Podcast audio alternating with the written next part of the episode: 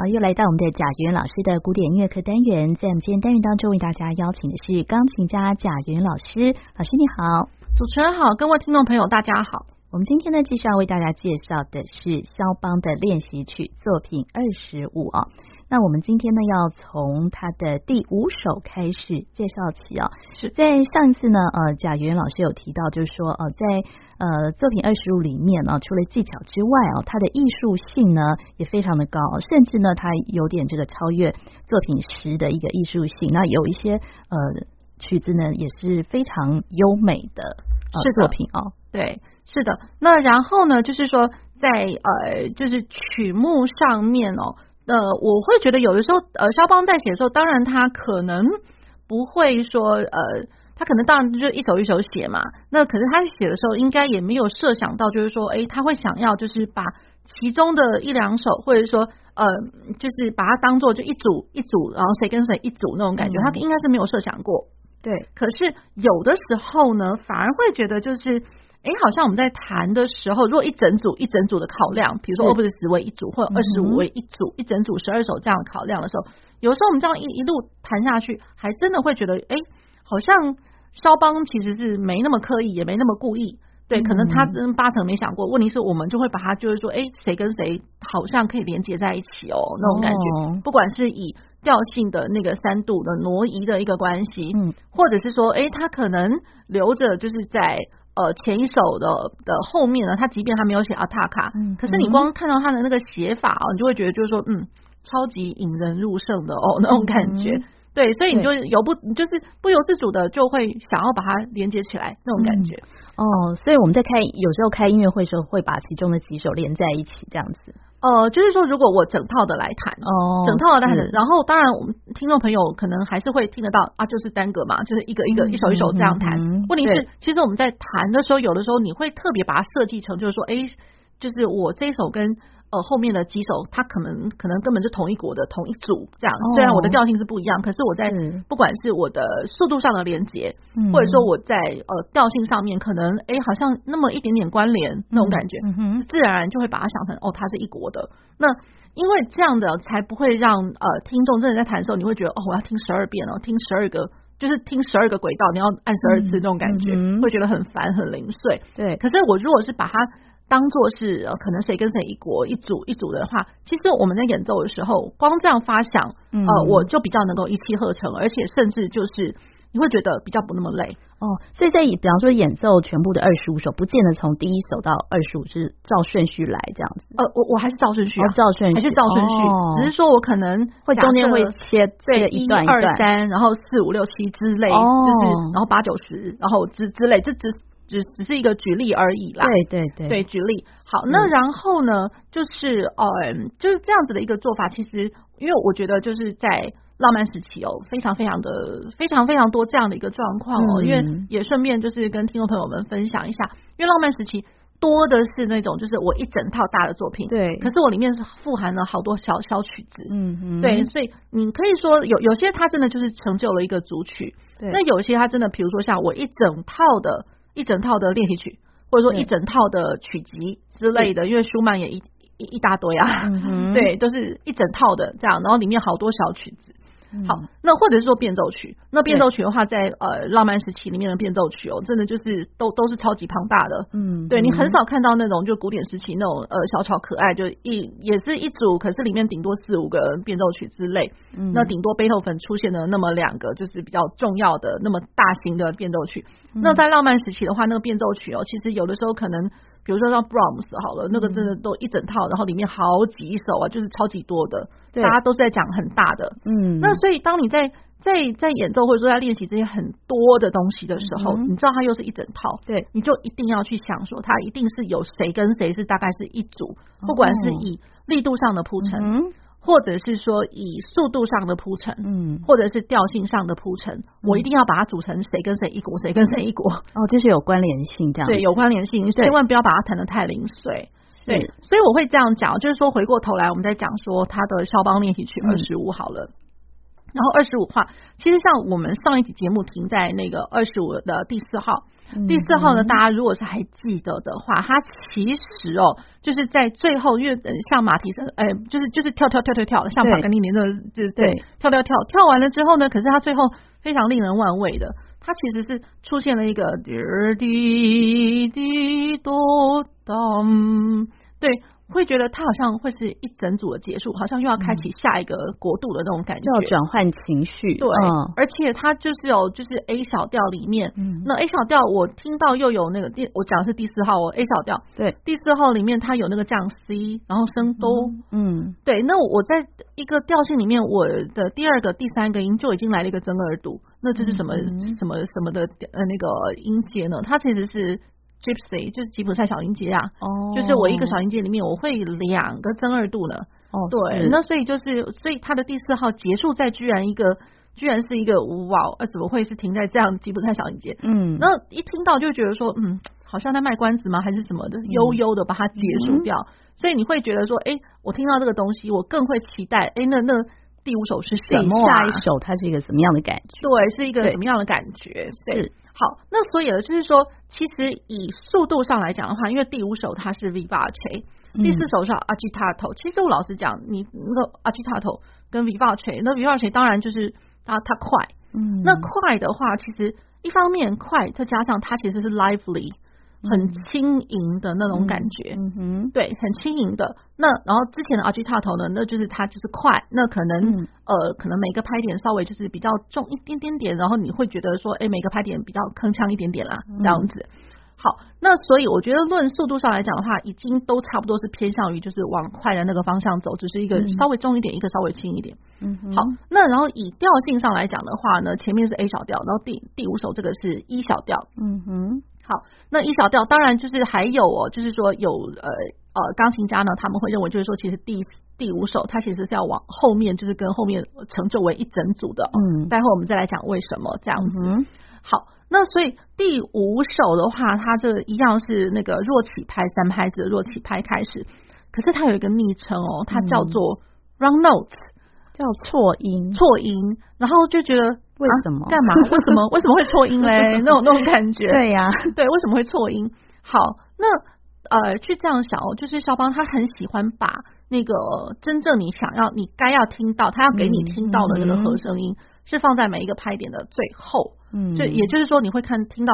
呃，可能是呃，他就错开了在那个那个。Beat 这个当下，对。对，它都是你你知道那个 beat 落下去了，哎，我后面才嗯才才才听到那个该要听到的那个音，哦，对，那它也不是后半拍，它其实就是在、嗯、如果说一拍里面有四个十六分音符的话，嗯、它是在第二个十六分音符让你听到，哦，对，所以它总是你会觉得就是说，然后左手呢，其实它和声嘛，嗯、那很就是十度的一个和声咪西收这样子，好大的手哦，这样。对。对，他就给你爬音哦。然后爬音的话，那我们平常在练爬音的时候，有些人会把它想成哦，那我爬音的那个根音我要对在拍子上。嗯，那有些人会认为就是说不对呀、啊，我的那个根音我可能要提前先弹，先让你听到。嗯，那然后可是我真正爬音的最上面那个音要对在拍点上。对，所以左手的拍点已经够乱了。嗯，那加上我的右手，右手好像我会听到 C 咪嗦嗦发拉嗦发嗦发咪瑞。这个东西，嗯，它是在拍点上没有错，它的确在拍点上，对。那可是呢，可是，呃，拍点上的 C，可是我的左手咪跟嗦，我到底是哪一个要去对上面的 C 啊？嗯，然后加上我的右手的呃女中音的那个声部啦，对，其实根本还是四个声部来着。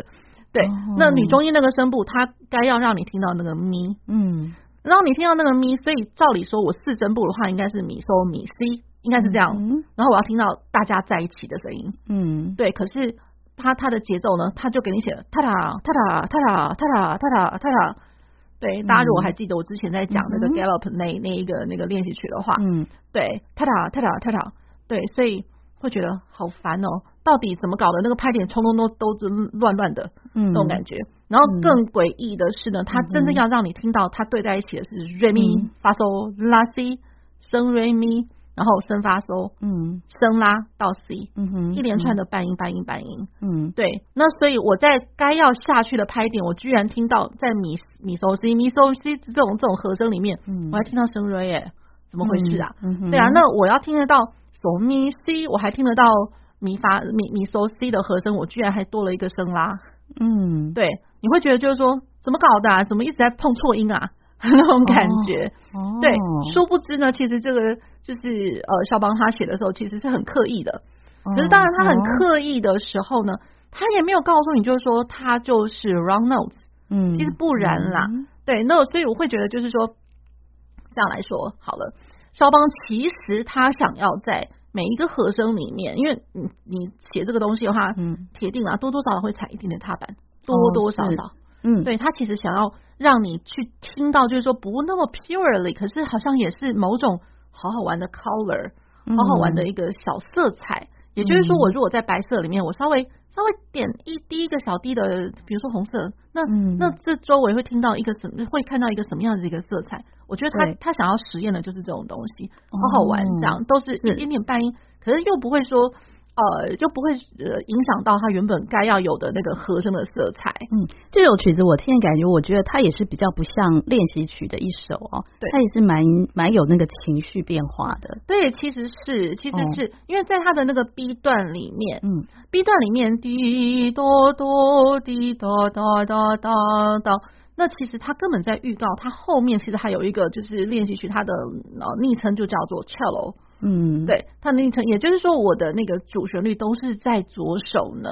都在左手。对，那我的右手不过就是一个陪衬的那个三连音，嗯、然后可是从头到尾就是每到一个极点哦，它是速度上面比较和缓一点，然后它听起来就是每到极点的一个一直不停歌唱的一个、嗯、一个段落。嗯、对，然后它其实呃在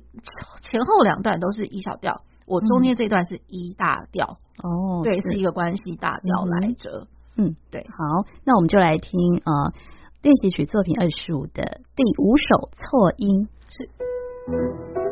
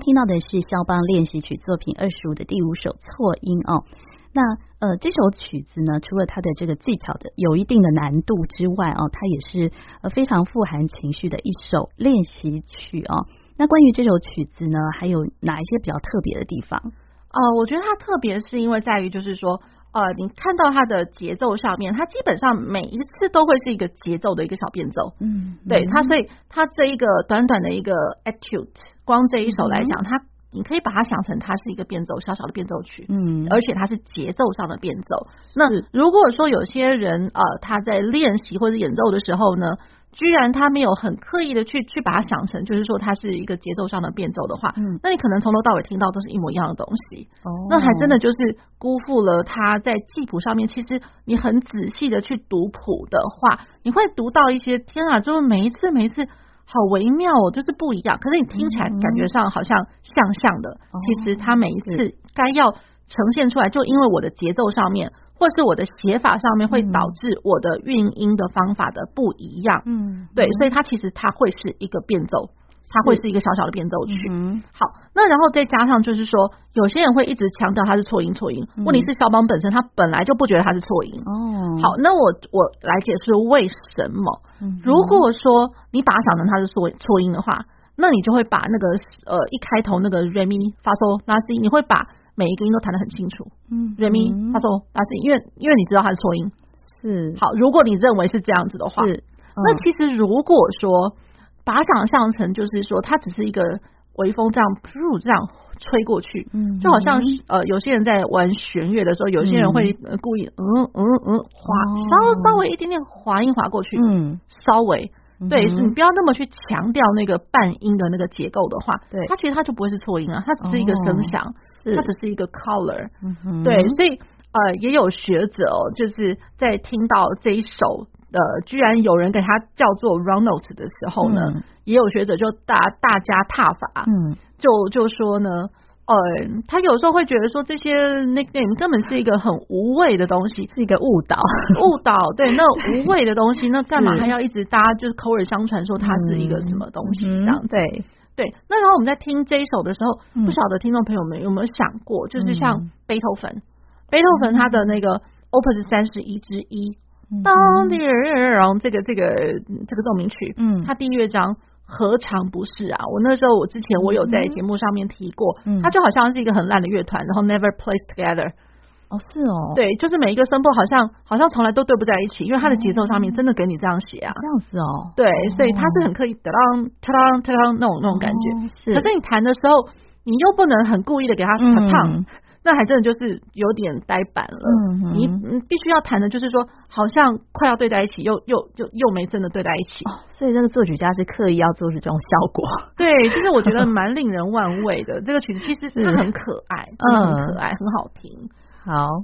那我们聊完这一首啊，我们接下来呢要介绍的就是第六首啊。第六首呢也是呃这个难度非常高的一首，就是三度。对，它三度音。那然后呢，哎、嗯。大家一看到就是说，哇，那这这真的很很要命，因为从一开始他就是、嗯、他就写的是什么呢？他谱面上面写 sotto voce，嗯，sotto voce。那然后我的呃一个小节里面呢，它因为每一拍都会有四个十六分音符，嗯，所以我一个小节里面我要演奏的是十六个十六分音符，单音也就罢了，我就如果是单音的话，我就当做 trio 那样子练习。是，可是呢，问题是这一首它是给你当做是三度双音的 trio。哦，三度双音，滴滴滴滴滴，那是就是呃，右手 真的要要打结了，那就是是很要命，很要命，而且从头到尾吗？对，从头到尾，他真的从头到尾，是，真的从头到尾。那然后呢，啊、呃，我的手快打结之外，前面两个小节你会觉得，哦，好啦，那罢了，那就我就三度双音的那个、嗯、那个 trio 好了。好，那所以我可能我一四二五，或者说我的一三二五，用指法来讲的话，嗯、这会比较好弹。嗯、对，你如果在弹双音的时候，尤其是最上面的，你搭手指头可以拿来动动看。嗯、如果说你要四指五指四五四五的话，多难呐、啊！因为四指五指对，根本就是一个一个长一个短，根本就你要搞搞在一起的话，好像手快要摔跤了这样。那所以必须要二五或是三五，三五这样会跑得比较快。二五或三五，对，三五。如果光单音声部的话，re mi re mi re mi，三五会比较好弹。好，但是我我的三五没办法弹。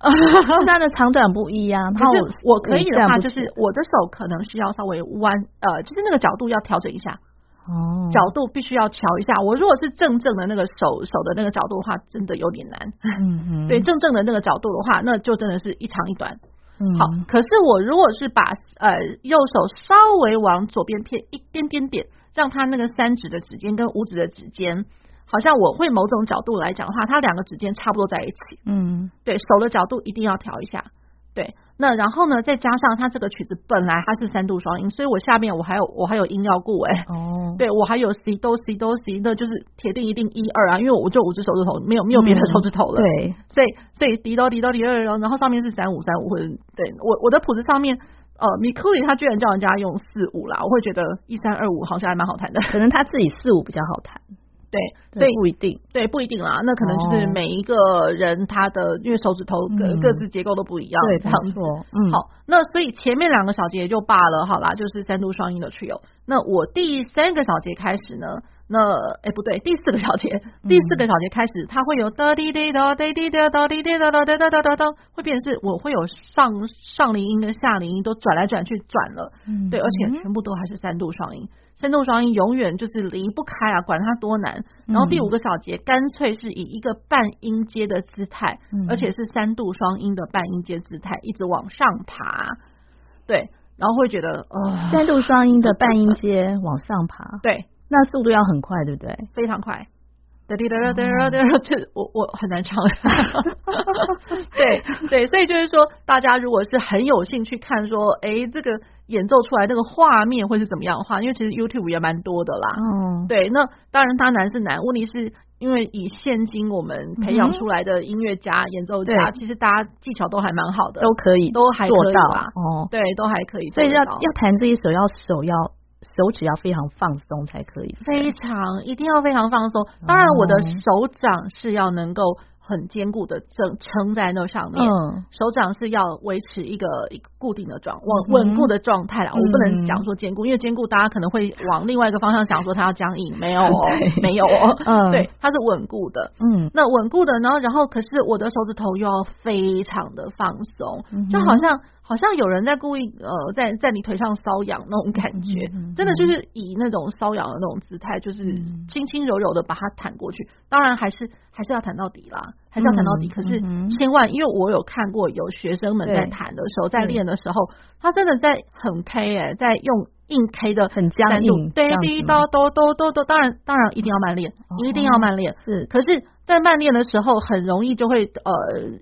趋向于就是说我一个一个音程一个音程这样慢练，那不对哦。那其实如果说你要想要想办法弹得快的话，其实是要一组一组。所以我一组一组，也就是说，我一个小节我一定要用大概两大拍的那种方法，也就是说，我两两拍的就就会有八个十六分音符，嗯，要当这样当做一组来练，对，会比较好，像一组一组练，我这样才能够动得快。嗯，对我如果是一个十六分音符，那我一个小节就要敲十六个三度双音，更何况我敲整首嘞。那真的很累，对，真的真的真的很累，对，它是一个演奏上的技术，对，可是它会让你觉得好好听哦，很好听，所以这首的。这首曲的旋律也很很好，好好听的。好，那我们先来听一下这首三度。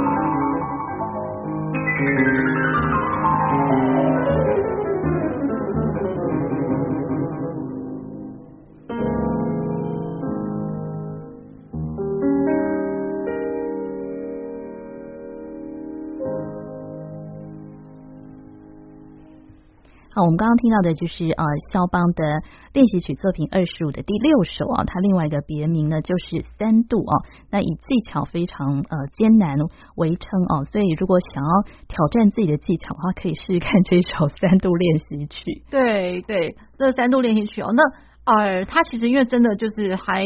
我觉得难就是难在就是说，因为它被标了 sotto voce。嗯，那真的就是被有点被 sotto voce 给制约，真的你要轻轻柔柔的弹这个东西。那然后有学者哦，就是说呃，另外就是呃，有有学者他们在校订一些版本，嗯、有学者比如说像 Kullak，Kullak 他也我记得没错的话，他也有呃校订那个肖邦练习曲的一个版本，其中一个版本。那 Kullak 他他给他的一个建议，他是说他会认为其实从头到尾哦，他应该就是要被弹成就好像。好像肖邦在在你耳后在那边咻这样吹吹吹吹口哨。哦，whisper。有点像是很轻松这样，很轻松，就好像肖邦在吹口哨，然后吹口哨，然后吹口哨的那个声音就是从头到尾是三度双音吹口哨哦，哦，轻轻的，所以他他我觉得哎，这个给这个建议挺好的，挺好玩的，而且我会觉得那个画面就出来，他真的 sotto voce，对我们吹口哨轻轻吹嘛。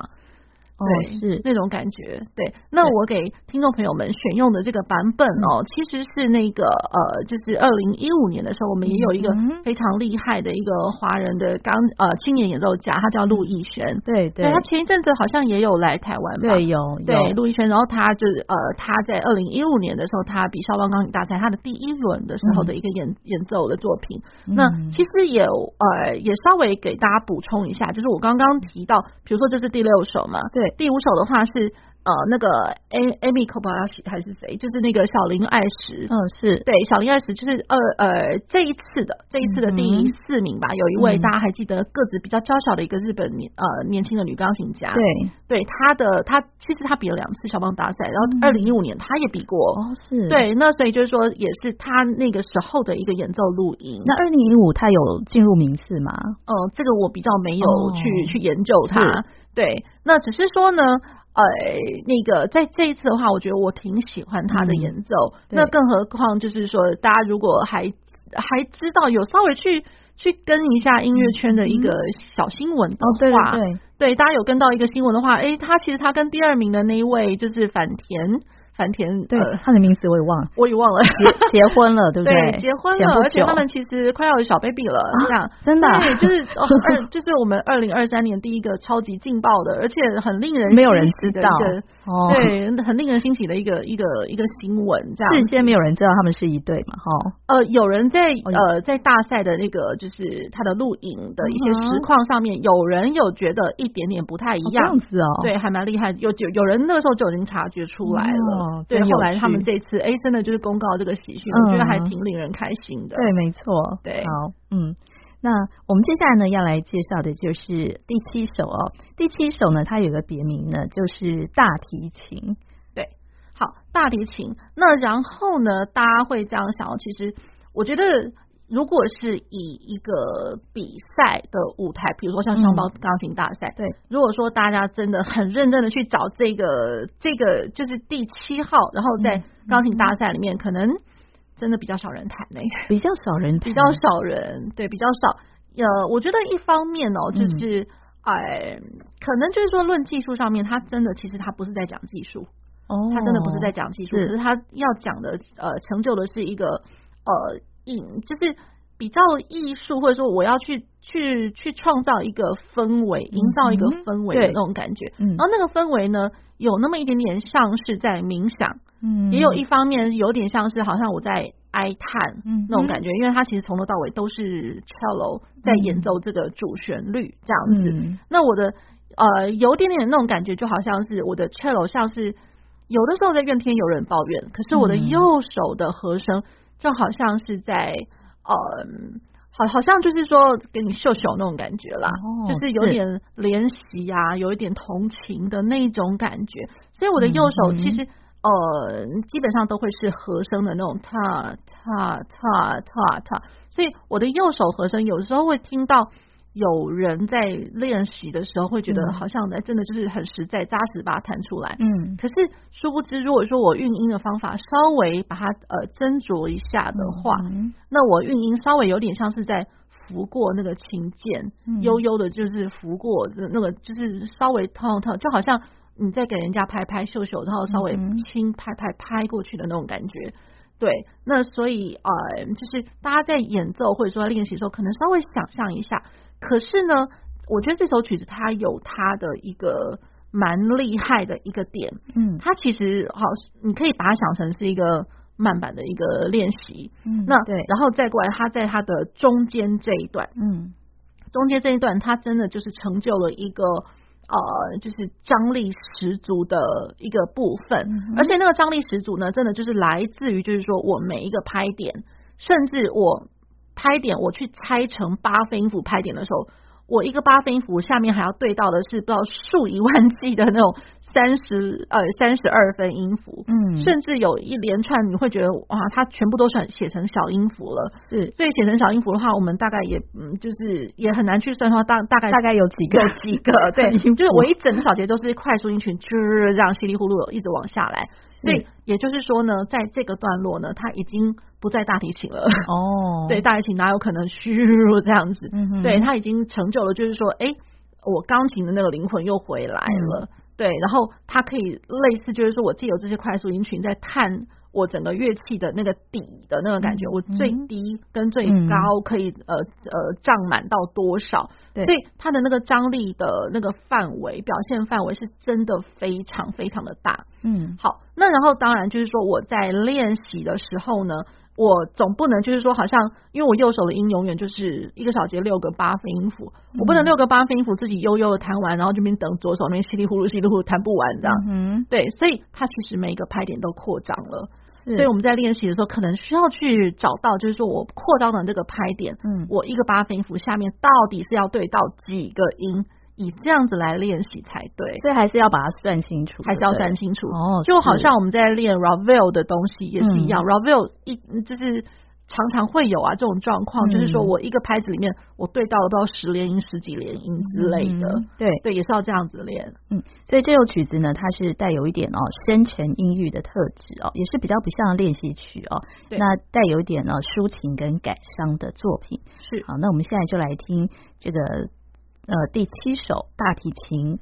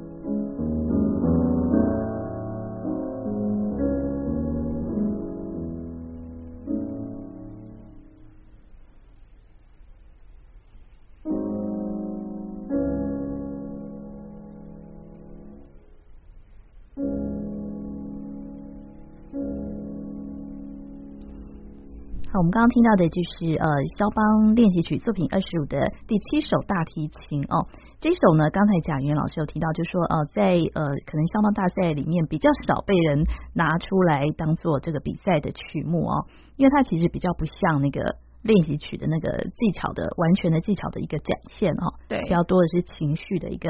呃表达。那我们接下来进入了第八首哦，第八首呢。呃，它也是没有一个特别的标题哦。那我听了之后，我觉得它是一种呃，也是情绪比较强烈，然后它尤其在它的这个结束音的时候是比较果决的一种感觉，这样子。是的，那然后以谱面上来看的话呢，然后大家就知道说。哇塞，这个双音，这个 Opus 二十五，这个不是，这这不是盖的哦。就是说我前面有一个三度双音的第六首，那也就罢了。那我现在第八首居然是六度双音啊！哦，所以这首它就是练习六度，练习六度，从头到尾都是六度。是对，那还真的就是还蛮技术的。可是它的六度呢，经常都会是在那个呃半音，滴答滴答滴答答滴答答答，其实是大家会听得到哇。怎么又是半音啊？而且又上下零音的上上去绕过来，又又下来绕绕过去一下这样子，嗯，而且还有半音阶又一路上行。哦，对，跟我们刚刚那个、哦、那个三度双音有异曲同工之妙。对，嗯、那可是呢，我老实讲，肖邦哦，他会让你这样，他他会这样写，可是他还是会觉得让你觉得好好听了，怎么办？我好想、哦、还还是很想要去克服他的那种感觉，嗯，对，所以。啊、呃，就是呃，他的那个在双音上面的一个演奏法哦，嗯，我个人上面啦，稍微一点点一个小小的建议，嗯，就是说我当然呃，因为我肖邦来讲的话，一定最上面的那个和弦音是最最最重要的，是。好，然后最重要的呃，我下面我搭配的可能有大拇指，可能一定也会有二指嘛，一定的，因为我们在弹双音的时候。对，对，那可是我一定遇到大拇指跟二指的时候，切记一定要超级轻，而且就是碰到即闪啊，一定要闪。我如果说我的那个呃大拇指跟二指哦，就是跟着上面滴哒滴哒滴哒，然后在那边，因为我看到了 legato，不能因为看到 legato 的关系，我就把它弹得又黏又连。又黏又连的话，你这样绝对跑不动。更何况它整个曲目它是被标成了 vivace legato，嗯，vivace legato 是。好。那然后呢，它其实它是写了四四拍，嗯，可是呢，可是它的那个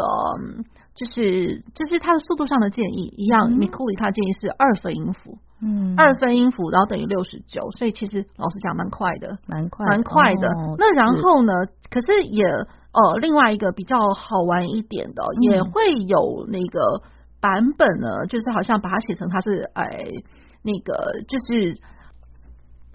好，那也会有呃另外的版本呢，另外的版本把它写成它是 cut time。二二拍，嗯哼，对，所以就是说，在不同的版本上面，因为比如说像米库里这个版本，他还是乖乖给你写四四拍，对。对，可是也会有别的版本，就是说可能由不同的钢琴家或学者校定出来的时候，他们认为这个曲子本来根本就应该是二二拍，是。二二拍，in cut time，cut time 是二二的意思。